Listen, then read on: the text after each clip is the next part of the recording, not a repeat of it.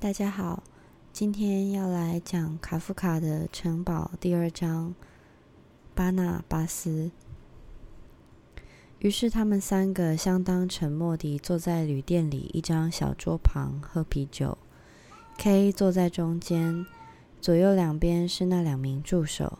除了他们以外，只有一张桌子旁坐了些农民，就跟前一天晚上相仿。你们很难区分可以说，一边比较着他们的脸。他已经比较过好几次了。我要怎么才能把你们分清楚？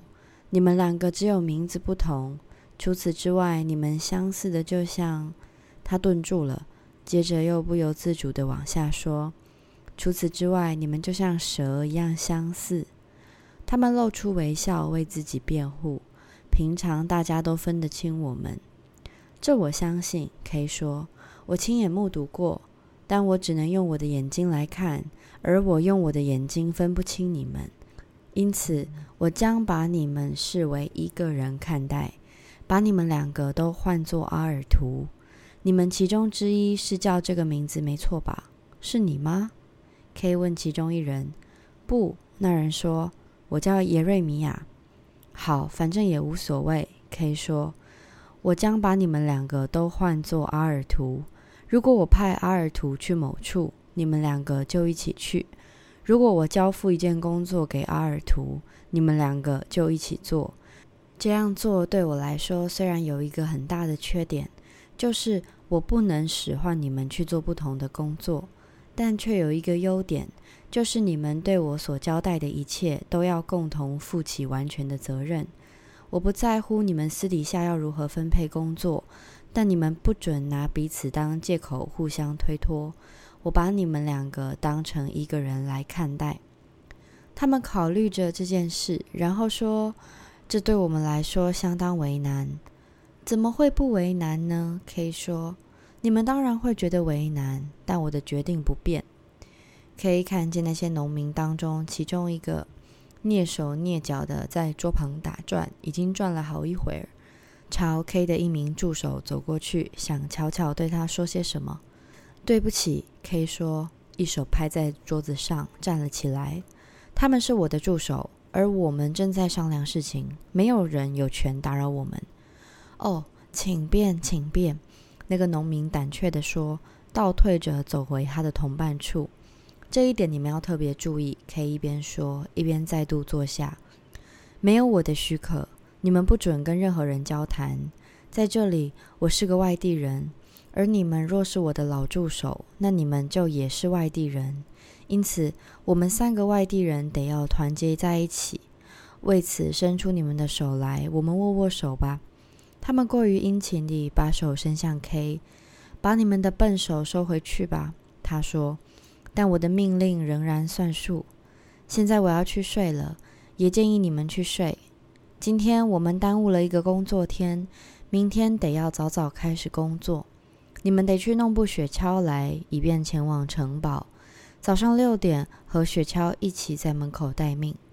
好的，其中一人说，另一人却插嘴说：“你说好的，却明明知道这件事情办不到。”安静点可以说：“难道你们想开始区分彼此了吗？”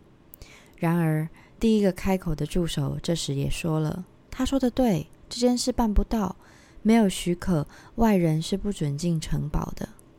许可要去哪里申请呢？我不知道，也许是向管事吧。那么，我们就打电话去申请，立刻打电话给管事，两个人一起去。他们朝电话跑过去。”接通了电话，看他们在那里争先恐后，从表面上看来真是唯命是从，到了可笑的地步。询问 K 是否可以和他们一起前往城堡，对方回复的那一声“不行”，就连坐在桌旁的 K 都听见了。但对方的回复还要更为详尽：“明天不行，其他时候也不行。”我自己来打电话，K 说。一边站了起来。到目前为止，撇开那个农民的打扰之外，K 和他的助手没受到什么注意。但他最后说的这句话却引起了众人的关注。所有人都随着 K 一起站起来。尽管老板试图阻拦，他们还是聚集在电话机旁，围着他挤成一个半圆形。大多数人的看法是，K 根本不会得到回复。K 不得不请他们安静一点，说他并未要求聆听他们的意见。从听筒里传来一阵嗡嗡声，是 K 平常打电话时从未听过的。那就像是由无数孩童的声音所合成的，但又不是，而是极其遥远、再遥远不过的许多声音在歌唱，像是由这股嗡嗡声。以一种简直不可能的方式，形成一个既高又强的单音，敲击在耳朵上，像是要求钻进更深之处，而不仅是钻进那可怜的听觉器官。K 聆听着，没有打电话，左手臂撑在放电话的架子上，就这样聆听着。他不知道过了多久，直到老板扯扯他的外套。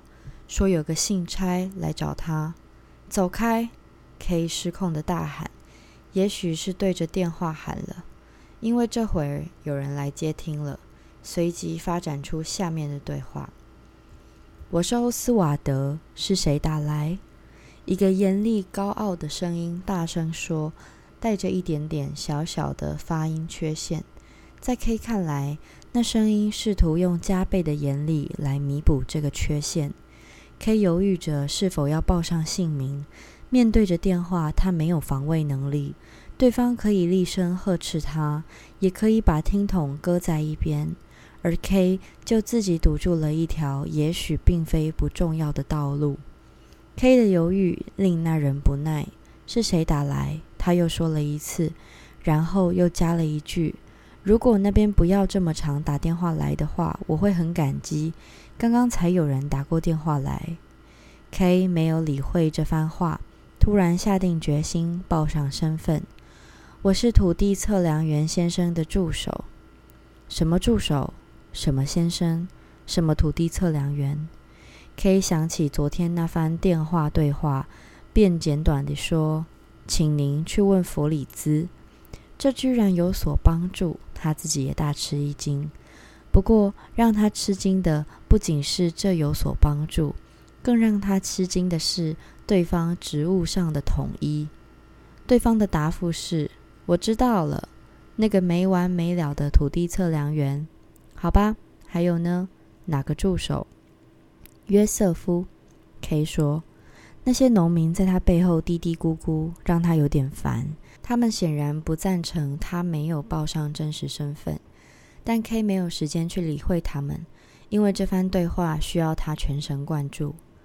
约瑟夫，对方反问：“那两名助手的名字是？”对方停顿了一下，显然是在向另一人询问那两个名字：阿尔图和耶瑞米亚。这是新来的助手，K 说：“不，这是老助手。这是新助手。”我才是今天追随土地测量员先生前来的老助手。不对，这下子对方喊起来了。那么我是谁呢？K 问，就跟到目前为止一样冷静。过了一会儿，同一个声音说：“你是那个老助手。”那声音带着同样的发音缺陷。却像是另一个更深沉、更值得尊敬的声音。K 聆听着那声音的音调，几乎漏听了那句问话：“你想干嘛？”他巴不得把听筒割下。对于这番对话，他已经不抱期望，只是出于勉强，还迅速问道：“我的主人什么时候可以获准到城堡去？”“永远不准。”是对方的回答。好吧，K 说，挂上了听筒。在他背后，那些农民已经挤到他的身边来了。那两名助手正忙着阻止那些农民靠近他，不时斜斜地瞥向他。不过，看来那只是在演戏。那些农民对那番对话的结果感到满意，也渐渐退开。这时，那群人从背后被一名男子迅捷的步伐给分开了。那人在 K 面前鞠了个躬，递给他一封信。K 把信拿在手里，看着那人。目前在他看来，那人似乎更为重要。那人和那两名助手十分相像，跟他们一样苗条，一样穿着紧身衣服，也跟他们一样敏捷灵活，却又全然不同。K 宁可要他来当自己的助手。那人依稀令他想起在皮革师傅家里看见的那个抱着婴儿的女子。她一身服装几乎全是白色，那件衣服大概不是丝质的，是件普通的冬衣。却具有一件丝绸衣裳的柔软和隆重。他的脸明亮开朗，眼睛特别大。他的微笑出奇的令人愉快。他用手在脸上抹了一把，仿佛想把这抹微笑抹掉，却没有成功。你是谁？K 问。我叫巴纳巴斯。他说。我是个信差。他的嘴唇在说话时一开一合，既有男子气概，却又温柔。你喜欢这里吗？K 问，指着那些农民。他仍未失去对他们的兴趣。他们的脸简直是饱受折磨，头颅看起来像是顶上被人打平了，脸部的线条则在挨打的痛苦中形成。他们的嘴唇撅起，嘴巴张开。他们观看着，却又并未在观看，因为有时他们的目光偏离了。在转回来之前，久久停留在某件无关紧要的事物上。接着，K 又指指那两名助手，他们搂着彼此，脸颊贴着脸颊，面带微笑，看不出是恭敬还是嘲讽的微笑。他指着所有这些人，仿佛在介绍一群在特殊情况下硬派给他的随从，并且期望这其中带有信赖。而 K 看重的就是这份信赖。巴纳巴斯会明理地把他和他们区分开来，可是巴纳巴斯根本没有回答这句问话。不过看起来毫无恶意，他忍受了这句问话，就像一个有教养的仆役忍受主人看似对他而发的一句话，只是随着这句问话环顾四周。挥手向农民当中的熟人打招呼，和那两名助手交谈了几句。他做这一切都自在而自主，并未融入他们。K 没被理睬，但并不觉得尴尬，转而注意手里那封信，把信拆开。信的内容是：“敬爱的先生，如您所知。”您已被任用为领主的服务人员，您的直属上司是村长，他将告知您有关您工作及薪酬条件的所有细节。您也有责任向他报告自己的所作所为。不过，我也会时时注意您，巴纳巴斯。送交这封信的人，每过一段时间就会去向您询问。已得知您的愿望，并且通知我，您将会发现我在可能的范围内会尽量给您帮忙。我很在意为我工作的人能得到满足。签名看不清楚，不过旁边印着 X 办公室主任。等一下，K 对着弯腰鞠躬的巴纳巴斯说，然后要老板把他的房间指给他看。他想跟这封信独处一段时间，同时他又想到，尽管他对巴纳巴斯大有好感，但巴纳巴斯毕竟仍只是个信差，于是叫了一杯啤酒给他。K 注意着巴纳巴斯会怎么接受这杯酒，而他显然很乐意接受，马上就喝了。然后 K 跟着老板走，在这间小屋里，他们只能为 K 准备好阁楼上一个小小的房间。而就连这样做都还有困难，因为必须把两个到目前为止睡在那儿的女仆安顿到别处去。事实上，除了把那两个女仆弄走之外，他们什么也没做。那个房间除此之外大概没有改变，唯一的一张床上没有床单，只有几个垫子和一床粗羊毛毯。所有的东西都还维持在昨夜使用过后的状态。墙上有几张圣徒画像和士兵的照片，甚至不曾开窗通风过。显然，他们希望这位新住客不会待太久，没有做任何事来留住他。但是 K 对于这一切都没有意见，把自己裹在毛毯里，在桌旁坐下，开始就着烛光把那封信再读一次。那封信并不一致，有些地方把他视为一个自由人，跟他谈话，承认他有自己的意志，例如一开始的称呼，例如言及他的愿望的部分。然而，却有些地方或坦白或隐晦地。待他如一个小小的工作人员，从那个主任的位置上几乎注意不到。那个主任必须要费力地时时注意他。他的上司只不过是个村长，他甚至还有责任向村长报告自己的所作所为。他唯一的同事也许是村中的警察，这毫无疑问是些矛盾。这些矛盾如此明显，想必是故意的。K 几乎没有想到，这可能是出于犹豫不决。面对这样的当局，这个念头未免荒唐。他反倒在其中看出一个公然提供给他的选择，由他自行决定要如何看待信中的安排。看他是想做一个村中工作人员，城堡有着称得上光彩，但只是表面上的关系，还是做个表面上的村中工作人员。实际上，却由巴纳巴斯捎来的消息决定他的整个雇佣关系。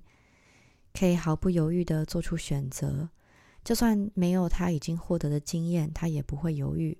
唯有身为村中工作人员，尽可能远离城堡中那些官员，他才能在城堡中达成一些事。不管村子里这些人对他有多么猜疑，一旦他成了他们的村民，即便还算不上朋友。他们也会开始交谈，而一旦他跟格尔史特克或拉塞曼不再有差别，这种情况必须尽快发生。一切都取决于此。那么，所有的道路肯定都会顿时为他展开。假如只仰赖上头那些官员跟他们的恩泽，这些道路不仅会永远对他关闭，而是连看也看不见。当然，危险是有的。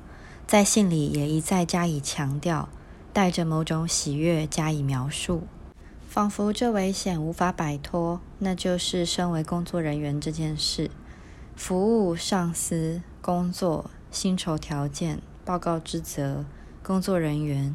信里充满这种词汇，就算信中言及比较牵涉个人的其他事情，也是从这个角度出发。如果 K 想成为一名工作人员，他是可以这么做，那就要极其严肃的去做，不怀任何其他的展望。K 知道，并没有人用实际的强迫手段威胁他，他并不害怕实际的强迫手段，在这里尤其不怕。但他的确害怕这令人气馁的环境的力量，对失望习以为常这件事的力量。时时刻刻不知不觉产生之影响的力量，但他必须大胆的与这份力量相抗。这封信也没有隐瞒，假若发生到对抗的地步，K 是会鲁莽地展开对抗。这话说得很含蓄，只有不安的良知，不安而非内疚，能够察觉。是如您所知那四个字。关于他被纳入工作人员一事，K 报了道。从那以后，他就知道自己被任用了，如同信上所言。K 从墙上拿下一幅画，把这信挂在钉子上。他将住在这个房间里，这封信就该挂在这里。然后他下楼到旅店去。巴纳巴斯和那两名助手同坐在一张小桌旁。啊，你在这里。K 说：“没什么理由，只因为他很高兴看到巴纳巴斯。”巴纳巴斯马上一跃而起。K 一走进来，那些农民就站起来朝他走近，老是跟着他已经成了他们的习惯。你们老是跟着我做什么？K 大声说。他们并不见怪，缓缓转身回到自己的座位上。其中一人在走开时随口说了一句话作为解释，带着一丝难以解读的微笑。另外几个人也摆出这副笑容。他说：“总是可以听见一些新鲜事。”说的时候舔舔嘴唇，仿佛那新鲜事是道菜肴。K 没有说什么，来缓和局面。如果他们能对他有一丝敬意，这是件好事。可是他才在巴纳巴斯身旁坐下，后颈就已经感觉到一个农民的呼吸。那人说他是来拿盐罐，但 K 气得跺脚，那农民也就没拿盐罐就跑走了。要对付 K 实在很容易，比方说，只要挑拨那些农民来攻击他就行了。在他看来，他们固执的关注要比其他人的一言不发更糟。再说，他们固执的关注其实也是一言不发，因为假如 K 坐到他们那一桌去，他们肯定就不会继续坐在那里。只是因为有巴纳巴斯在场，他们才没有大声嚷嚷。但他仍旧作势威胁地朝他们转过去，他们也面向着他。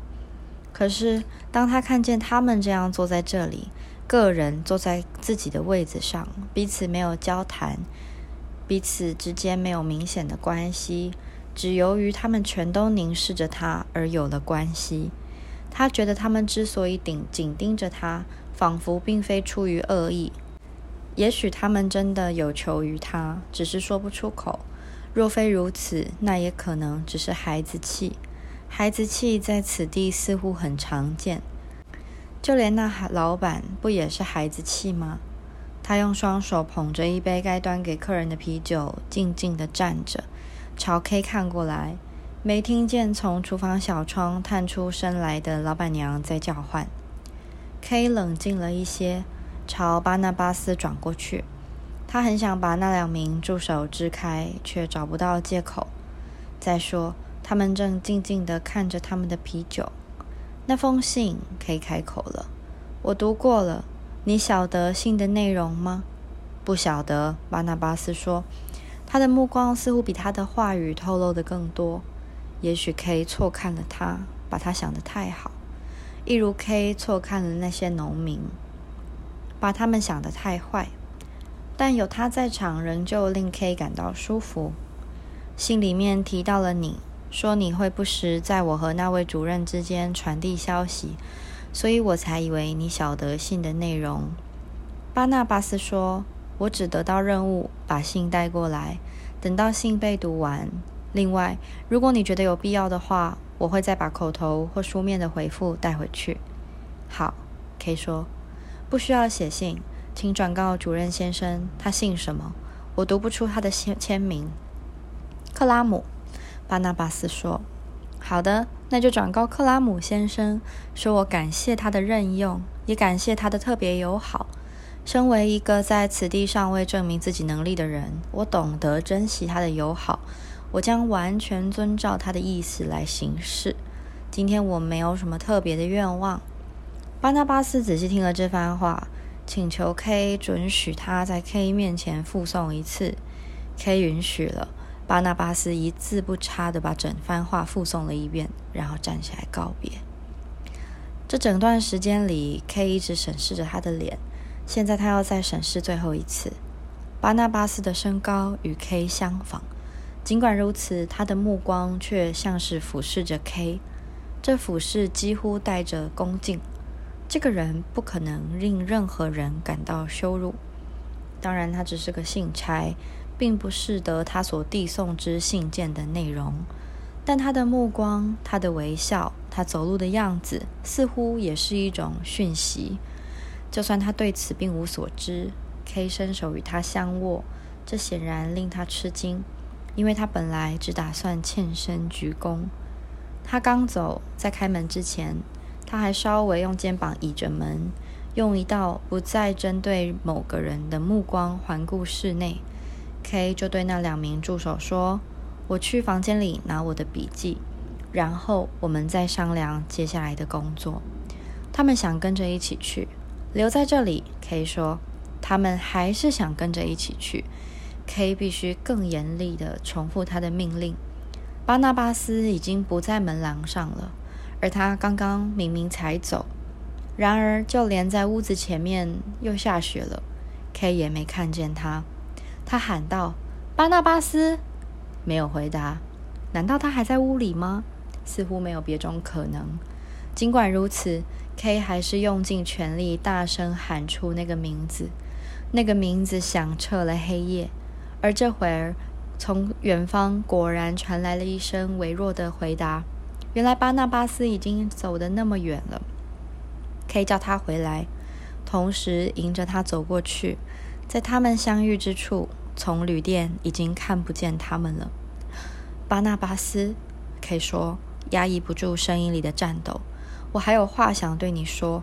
我发觉这个安排实在很差劲，就是我只能仰望你，仰赖你偶尔前来。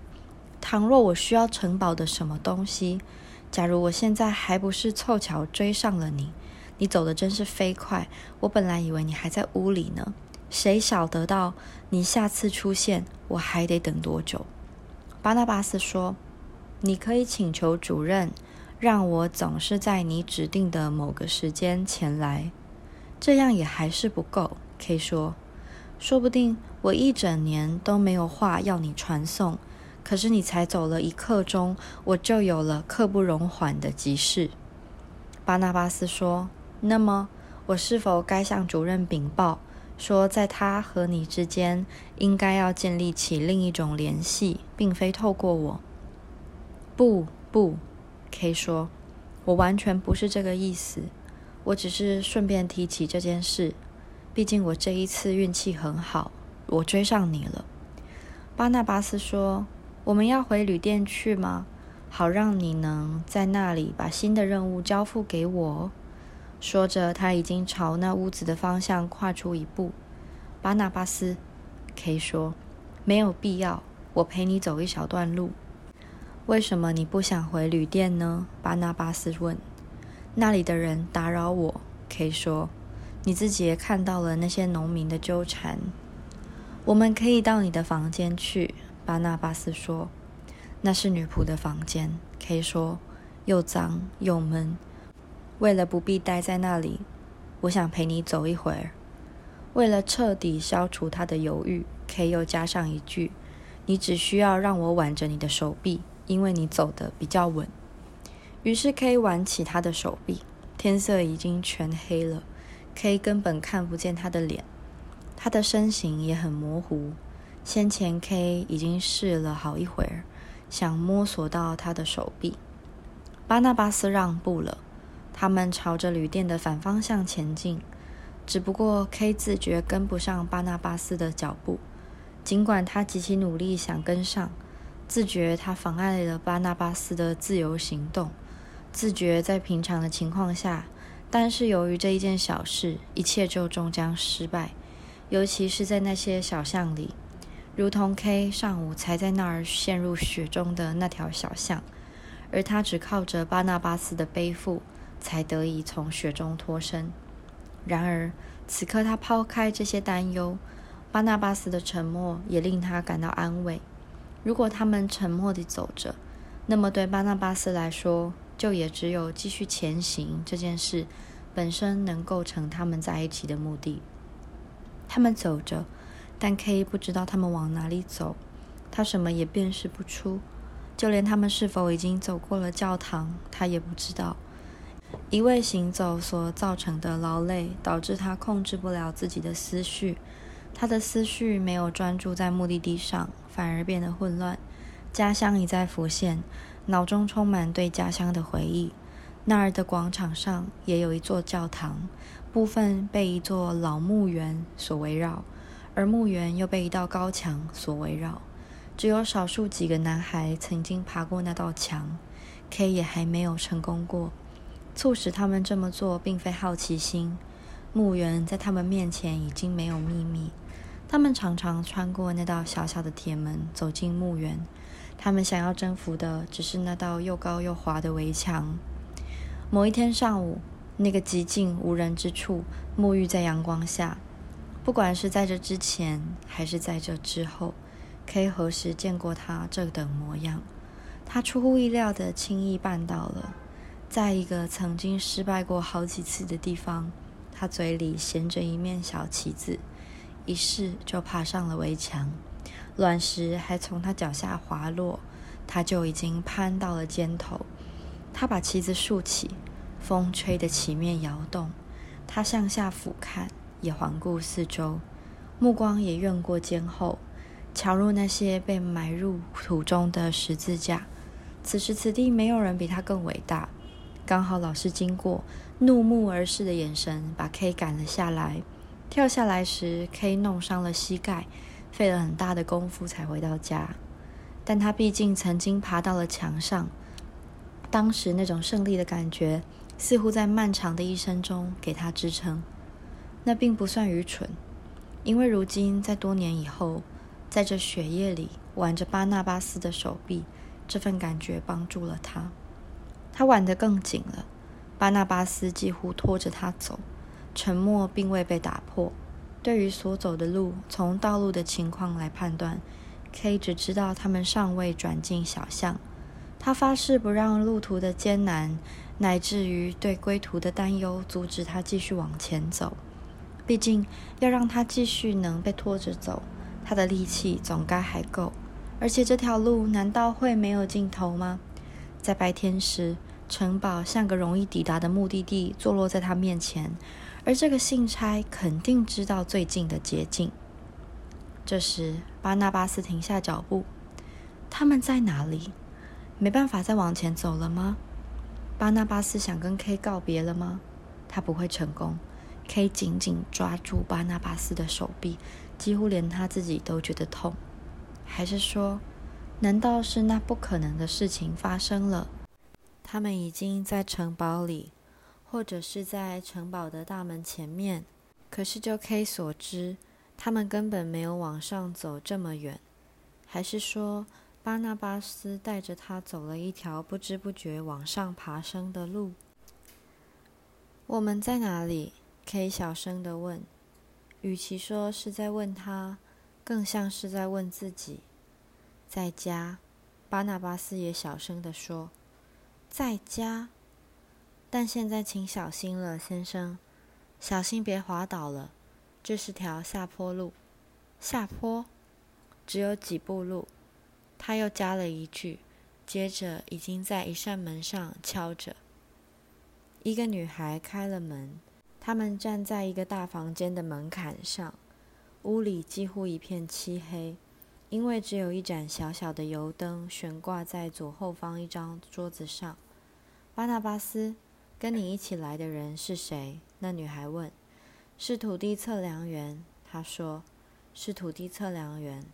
女孩大声地朝桌子那边复述了一次。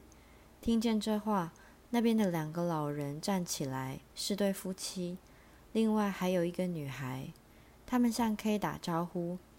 巴纳巴斯向他介绍大家。那是他的父母和他的姐妹欧尔加与阿玛利亚。K 几乎没有看着他们，任由他们替他脱掉湿湿的外套，把外套在火炉旁晾干。所以说，并非他们到家了，只是巴纳巴斯到家了。可是他们为什么会在这里？K 把巴纳巴斯拉到一边，说：“你为什么回家来？还是说你们已经住在城堡的范围之内？”在城堡的范围之内，巴纳巴斯复述着。仿佛不明白 K 的意思。巴纳巴斯 K 说：“你明明是想从旅店走到城堡去。”不，先生，巴纳巴斯说：“我是想要回家。早上我才去城堡，我从来不在那里过夜。”哦，K 说：“你没想去城堡，只想到这儿来。”他觉得巴纳巴斯的微笑暗淡了一些，巴纳巴斯本人也比较不起眼了。你为什么没有告诉我呢？你并没有问我，先生。巴纳巴斯说：“你只是想再交付一件任务给我，可是既不要在旅店里，也不要在你房间。于是我想，你可以不受打扰地在我父母家把任务交付给我。只要你下命令，他们全都会马上离开，而你也可以在这里过夜。如果你比较喜欢我们家的话。”难道我做的不对吗？K 无法回答。原来是一场误会，一场平凡庸俗的误会，而 K 一头栽了进去。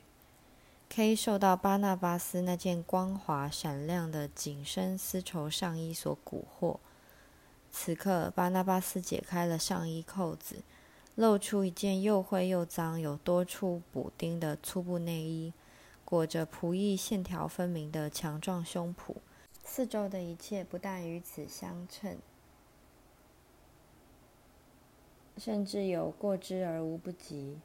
那位患着风湿的老妇，与其说是仰赖缓缓推移的僵硬双腿前进，不如说是仰赖摸索着的双手帮助。母亲双手交叠在胸前，由于肥胖，也只能迈着细碎无比的步伐。这一双父母在 K 进门时，就已经从他们所在的角落起身朝他走来，但仍然还远远没有走到他这边。巴纳巴斯的两个姐妹，一头金发，彼此很相像，也和巴纳巴斯很像，但是容貌比巴纳巴斯冷硬，是高大强壮的姑娘，围在来者的身边，等待着 K 开口打招呼，但他却说不出话来。他原本以为村子里的每一个人对他都有意义，事实也大概的确如此。唯独此处的这些人，他一点也不放在心上。假如他有能力独自走回旅店，他马上就走了，明早跟巴纳巴斯一起到城堡去。这个可能性对他毫无诱惑力。此刻在夜里不受注意，他想在巴纳巴斯的带领下闯进城堡，仍然是由到目前为止在他心中的那个巴纳巴斯带领。一个比起他到目前为止在此地见到的人都更亲近的人，他本来也相信巴纳巴斯跟城堡关系密切，远远超出他表面上的阶级。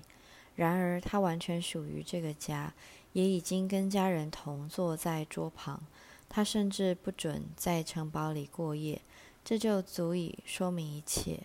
和这家人的儿子一起。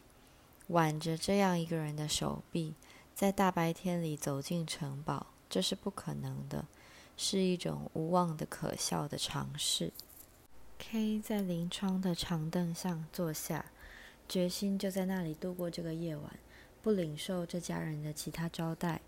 村子里的人，那些赶他走或只是害怕他的人，在他看来比较不危险，因为基本上他们只是要他自求多福。这有助于他实时集中力量，可是这些表面上的协助者却令他分心。他们没有带他去城堡，借助于小小的伪装把他带到家里来。不管是有意还是无意，他们都在着手摧毁他的力量。从那家人所坐的桌旁传来一声邀请的呼喊，K 完全不予理会。他低着头留在他所坐的长凳上。这时，欧尔加站起来，她是两姐妹当中比较温柔的那一个，也流露出一丝少女般的腼腆。他朝 K 走过来，请他到桌边，说桌上备好了面包和熏肉，而他还会去拿啤酒。去哪里拿？K 问。去哪里拿？去旅店里。他说。这是 K 乐于听见的消息。他请求他不要去拿啤酒，而陪他到旅店去，说他在旅店还有重要的工作要做。结果却发现他并没有要走那么远，并非要去他所住的那家旅店，而是要去另外一家近得多的旅店，名叫贵宾楼。尽管如此，K 还是请他允许他陪他去。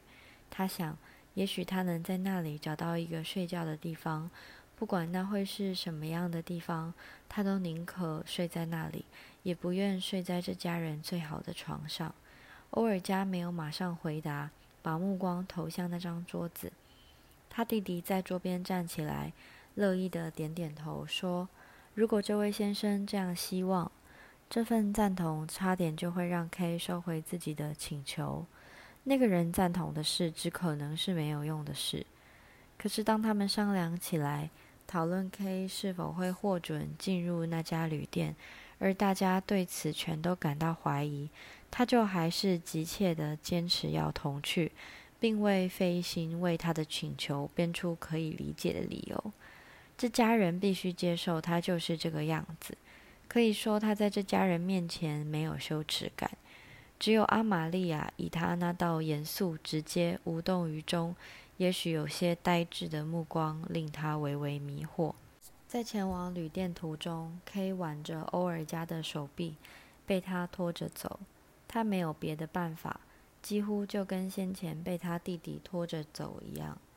他得知这间旅店其实只专门接待来自城堡的官员，如果他们有事到村子里来，就会在那儿用餐，有时甚至会在那儿过夜。欧尔加小声的跟 K 说话，仿佛跟他很熟。跟他同行很愉快，几乎就跟他弟弟同行一样。K 抗拒着这份秀舒适感，但这份感觉仍然存在。那间旅店在外表上跟 K 所住的那一间十分相似，想来村中的屋子在外表上根本没有太大的差异。不过小小的差别还是一眼就能看出。屋前的台阶有栏杆，一盏漂亮的灯笼固定在门上。当他们走进去，一幅布巾在他们头上飘动，从颜色看起来是伯爵的旗帜。在门廊上，他们随即遇见了老板，他显然正在巡视。经过时，他用一双小眼睛看着 K，也许是在审视，也许是睡眼朦胧。他说：“土地测量员先生只可以走到酒吧。”当然，欧尔加说，马上表现出对 K 的关照。他只是陪我来。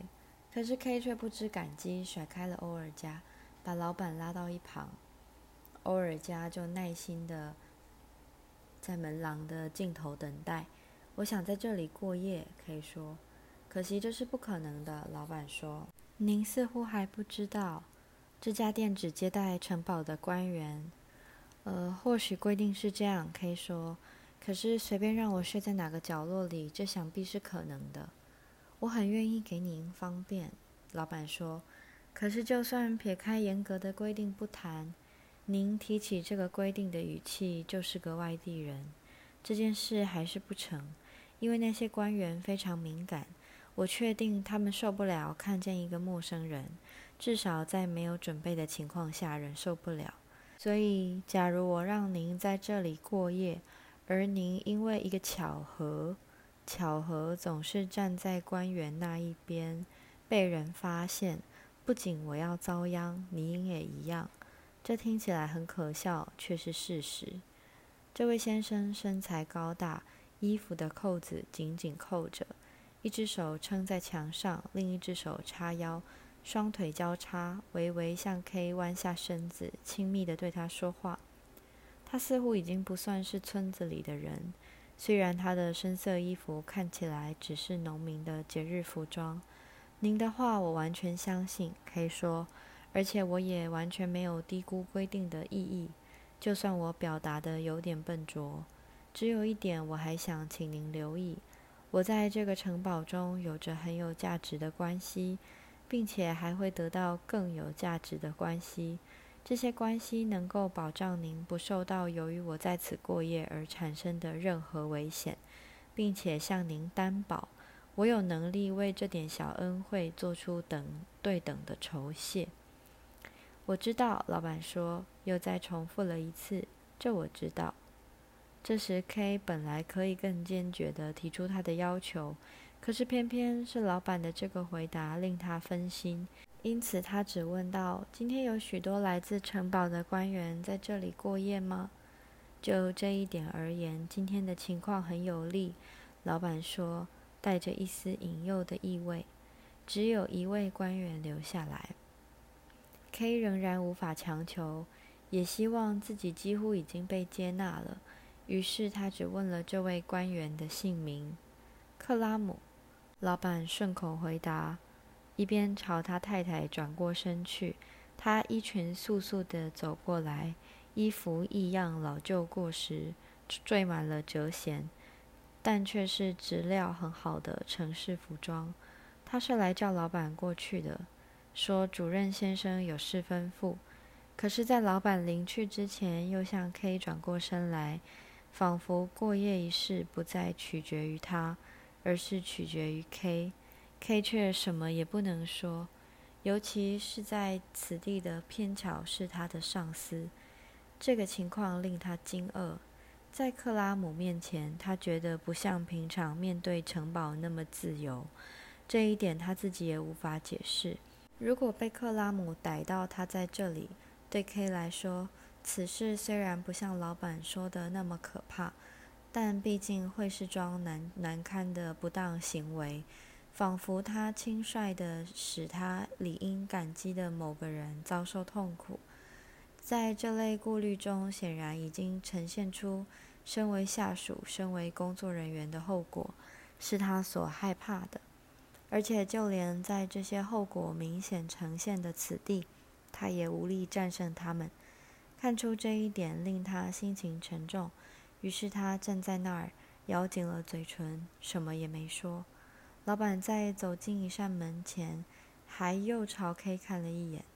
K 目送着他。站在原地没有移动，直到欧尔加走过来把他拖走。你想要老板做什么呢？欧尔加问。我想在这里过夜。K 说。你明明要在我们家过夜。欧尔加讶异地说。对，没错。K 说。让他自己去解读这句话的含义。